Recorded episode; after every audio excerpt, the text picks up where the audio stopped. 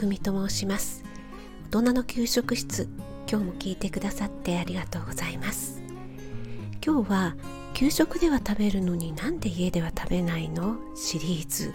3回目。調理法についてお話ししたいと思います。これはね保護者の方に一番多く寄せられる悩みなので3回に分けてお話ししています。1回目はそもそも給食は大量調理だから美味しい。でも家庭で作る方が美味しいものもあるよというお話をしました。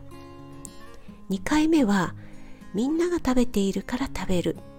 食事の雰囲気ルーティン化が大事だよというお話をしました。そして今日は3回目。最終回で調理法についてお話ししたいと思います。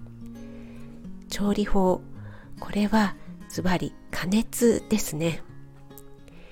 給食は大量調理なので食中毒を防ぐために基本的に生ものの提供はできないんですよね。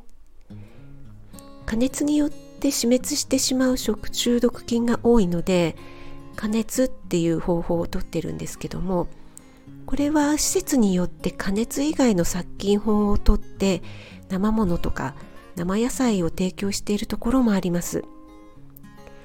保育園ではきゅうりトマトなんかも加熱しますから最初慣れない時はうーんきゅうり茹でるのかとかねいう気持ちもあったんですがこれはもしかすると食中毒予防以外に野菜嫌いの子でも食べやすくなるっていう効果もあるのかなと思うようになってきました。例えばきゅうりなんですが生だと独特の青臭さや苦みがありますよね。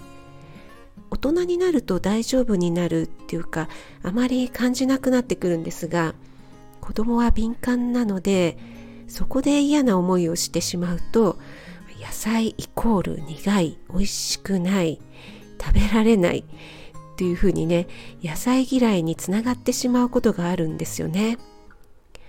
まずは食べやすくしてあげるという意味で加熱するっていうのは効果があるんじゃないかなと思っています。